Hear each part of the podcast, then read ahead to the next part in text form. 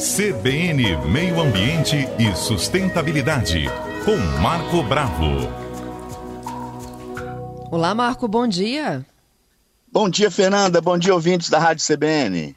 Marco, há pouco eu contava para os nossos ouvintes, além de apresentar os dados assustadores né, da dengue aqui no Espírito Santo, da epidemia que a gente está enfrentando, de que há pessoas que atraem mais mosquitos do que outras. E isso tem pesquisa científica explicando, não tem?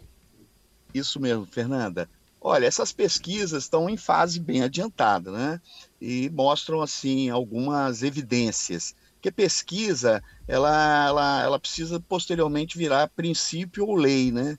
mas as pesquisas avançam e mostram que pessoas que têm né, um, um tipo de produção maior de ácido carboxílico, né, ele na pele, através do suor, que é um suor à base que tem muito lipídio, né, e que tem ácidos graxos, que, que é o seguinte, a gordura ela é transformada no organismo em ácidos graxos e glicerol.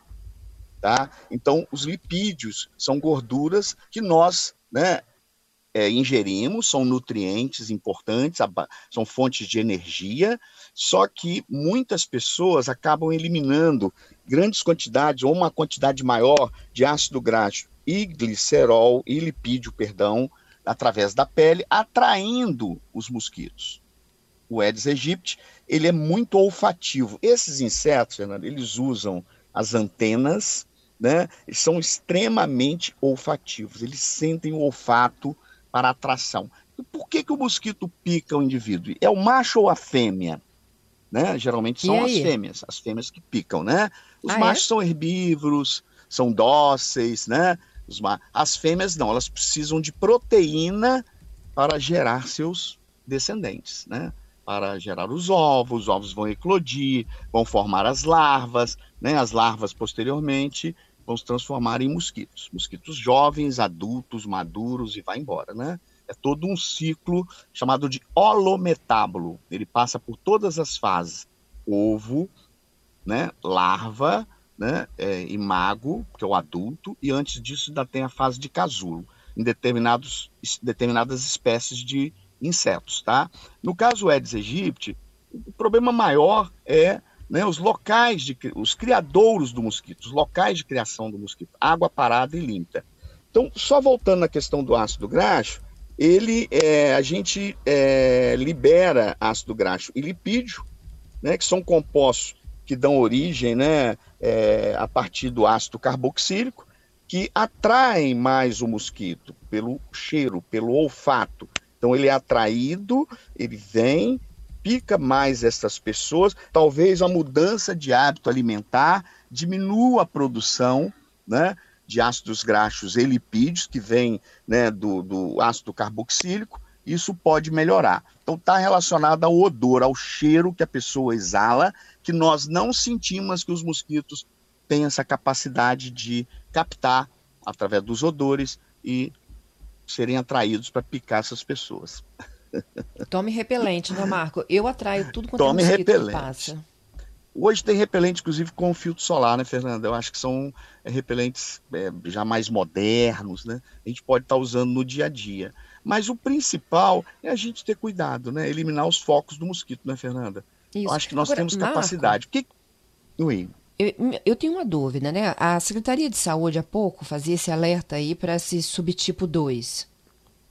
É o tipo 2. Assim, para quem é mordido, qual a diferença de foi mordido pelo 1, pelo 2, pelo 3? É, são quatro tipos, né? É, o Aedes aegypti transmite, além de chikungunya, zika vírus, febre amarela, quatro tipos de dengue. Sorotipo 1, 2, 3, 4. O 4 e o 3 praticamente não tem aqui. Nós não temos aqui no, no, Brasil, boa parte do Brasil e principalmente no Espírito Santo. O sorotipo agora é o, é o tipo 2. Então você só pega uma vez. Ah, eu tive o tipo 1, então você pode ter mais uma vez, no caso, pegar o 2. Ah, eu tive o 1 e o 2, você pode ter mais uma vez no 3 e posteriormente no 4. Você só pega uma vez, porque depois você desenvolve no seu sistema imunológico, né, toda uma proteção do seu corpo contra aquela virose. Que a dengue é uma virose, uma virose grave, uma virose perigosa, e o sorotipo que está no Espírito Santo, no momento, é o tipo 2 que provoca essa uma série de sintomas, né? É muita gente com dengue. Todo mundo conhece Sim. alguém que está com dengue ou que teve dengue recentemente, né? Você vê a quantidade. Já passa de 40 mil pessoas dia diagnosticadas, Fernanda. Fora as pessoas que não foram ao médico, que trataram em casa, que não é o correto, né? O correto é, é você procurar um médico, ele vai te dar um encaminhamento, um tratamento apropriado para aquela virose. Tem exame clínico, tem um teste do laço e tem o, o hemograma. Guardar. O teste rápido, né? né? Fé, é, tem que aguardar porque essa virose ela deixa a pessoa bem debilitada, Fernanda. Então você não adquire mais de uma vez aquele tipo sorológico. Você, agora é o tipo 2. Né? Você já teve o 1 e o 2, você não vai ter mais um e 2. Pode posteriormente, se aparecer aqui no Espírito Santo o 3 e o 4, você pode adquirir. Então você vai ter dengue no máximo quatro vezes. Por enquanto, você, o vírus não pode sofrer todo um processo de mutação e surgiu cinco, seis posteriormente. Ainda não tem.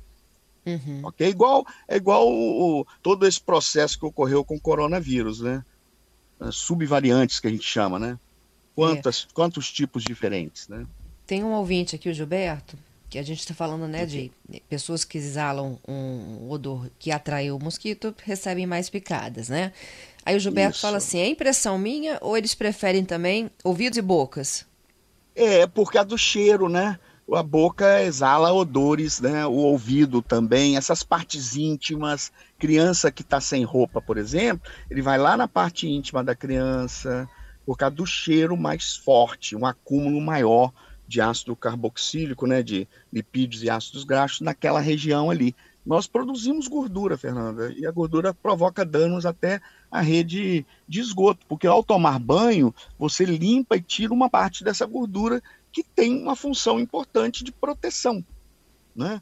Tem função importante de proteção da pele, de lubrificação da pele. Só que muitas das vezes a gente produz um pouco mais do que o necessário. Principalmente uhum. na adolescência, a gente produz muito né, é, sebo através das glândulas sebáceas, e ali tem acúmulo de gordura, né, de lipídio, no caso de ácidos graxos, que acabam atraindo também mais os insetos, principalmente mosquitos. Né? Repelente, Fernanda. Repelente. Obrigada, Marco. Até quarta que vem, hein? Tá bom, eu que agradeço. Um grande abraço a todos os ouvintes da Rádio CBN.